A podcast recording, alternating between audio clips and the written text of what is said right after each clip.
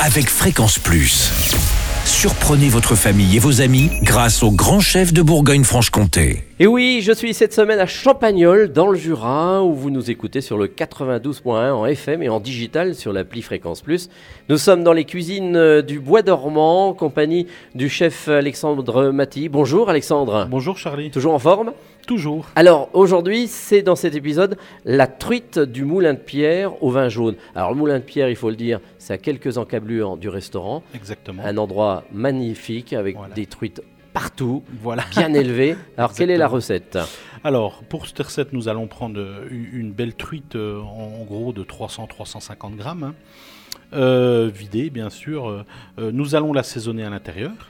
Ensuite, nous allons la fariner, en- bien la taper pour enlever l'excédent de farine. Nous allons la faire poêler dans un beurre clarifié. Donc un beurre clarifié euh, où c'est que vous aurez enlevé le petit lait. hein. Alors on Voilà. fait comment? Alors, on fait fondre le beurre gentiment et vous allez voir, il y a de la mousse qui remonte Oui. en surface et le petit lait qui descend en dessous. Donc, on écume la mousse et on récupère que le beurre.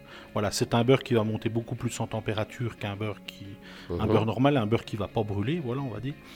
Donc ensuite, vous allez euh, poêler votre truite hein, du- dans, cette- dans votre poêle euh, pour obtenir une belle couleur, euh, sans, sans mettre trop de gras. hein, voilà. Et on va finir la cuisson au four. Alors pour une truite euh, de, de cette taille, on va faire 6-7 minutes. Une fois votre truite cuite, vous allez sortir la poêle du four et directement avec de la crème fraîche, vous allez arroser votre truite. Ah, vous remettez de la crème aujourd'hui C'est de la On crème tous remet- les jours Voilà, hein voilà. Euh, on est en Franche-Comté. Oui, c'est cela. Euh, donc euh, ensuite, donc une, fois- on va faire bouillir cette, avec la truite, on va faire bouillir l'ensemble.